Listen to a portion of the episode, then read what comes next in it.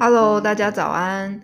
欢迎来到那些你不知道的减重大小事，五分钟心知爆你知系列单元。我是毛豆芬营养师，今天要来跟大家分享一篇关于代糖的研究。相信大家对代糖都不陌生，因为从几十年前代糖被发明之后啊，就疯狂的被大家使用。因为代糖它满足了大家对甜食的渴望，而且呢又没有热量，又不会影响血糖。也不会蛀牙，简直就是完美到不行的食品添加物。所以市场上其实就有很多添加代糖的饮料啊、甜点啊、呃乳清蛋白粉啊等等，还有就甚至不是甜口味的食品呢，也会用代糖来降低热量。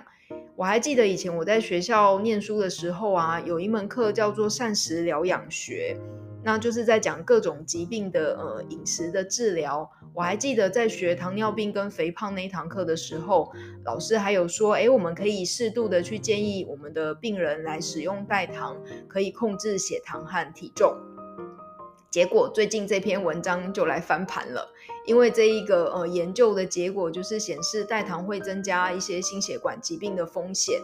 其实呢，这也不是第一篇研究这样说。呃，老早其实就有一些研究发现，代糖会增加呃胰岛素阻抗，反而会增加糖尿病和肥胖的几率。只是之前的研究都是研究其他的代糖，像是我们熟知的一些阿斯巴甜啊、蔗糖素啊、呃粗黄内酯钾啊等等，都是拿这些代糖来做研究。而以前比较认为像呃赤藻糖醇这种糖醇类的代糖比较不会影响健康，甚至可能会有正面的好处。不过这篇文章出来之后呢，而且还刊登在鼎鼎大名、顶尖的 Nature 自然期刊，所以呢 WHO 就受不了了，甚至呢还发了一个新闻稿，提醒大众就是要注意避免摄取赤藻糖醇，因为会增加这些呃心血管疾病的几率。所以，我们赶快来看看这篇研究到底有多厉害，竟然惊动到 WHO 去呃发一个新闻提醒大家。那这个研究呢，它纳入了就是呃美国国民营养调查和欧洲的数据库，总共接近有三千个、受试者，依照呢大家每天摄取这个呃赤藻糖醇的量呢，分成四组，追踪了总共三年，结果呢发现吃最多赤藻糖醇的那一组呢。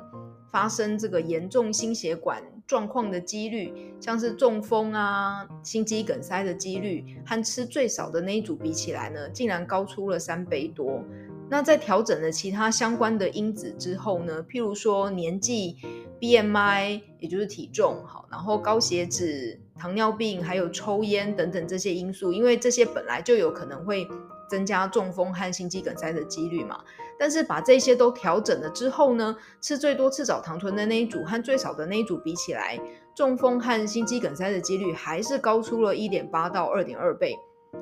而另外呢，还有一篇就是针对大一新生做的研究，也发现吃比较多赤藻糖醇会造成体重增加，而且容易胖在肚子。那还有另外一篇，就是更是直接发现吃赤藻糖醇会增加糖尿病的几率。大家可能会想说，为什么这个赤藻糖醇或者是其他的那些代糖又不是真的糖？没错，就是赤藻糖醇，它不是真的糖，它可能不会马上立即的影响你的血糖，马上立即的造成肥胖。但是呢，呃，它最可怕的地方是呢，它会影响你的凝血功能，然后呢，会增加血栓的几率。所以呢，这篇研究就发现它会增加中风和心肌梗塞的几率。而刚刚提到的其他种类的代糖，像是这些蔗糖素啊，其实呢就是会破坏肠道好菌的平衡，增加坏菌。那进一步的呢，就会造成胰岛素阻抗，然后造成糖尿病。其实这个让我想到有点像是，譬如说像是一些哦红肉啊，哦一些牛五花，哦高油脂的肉类，其实呢它不会立即的影响。你吃完之后的血糖，可是长期下来呢，它都会慢慢的去影响你本来身体自己调控血糖的能力，也就是去增加胰岛素阻抗。之后呢，慢慢你就会形成糖尿病。所以呢，我们可能要看它长期的影响，不要只有看它，哎，吃完之后会不会马上影响血糖。可能眼光要再放远一点哦，像刚刚说的那一个，呃，吃赤藻糖醇对大一新生的研究也是追踪了九个月，发现，哎，其实吃赤藻糖醇比较多，真的很容易胖肚子，很增加体重。所以呢，建议大家下次在呃吃这些包装食品的时候呢，可以多看一眼，看看包装成分里面有没有一些像阿斯巴甜啊、蔗糖素啊，还有这一篇研究提到的赤藻糖醇这些甜味剂。有的话呢，就放下，赶快跑。没有啦，不用赶快跑，就放下买别的没有的。OK，好，那今天的呃分享到这边。想知道减重大小事，欢迎收听我们的 Podcast，并分享给你的朋友。或是你有什么减重的疑难杂症，也欢迎留言哦。那些你不知道的减重大小事，下次见喽，拜拜。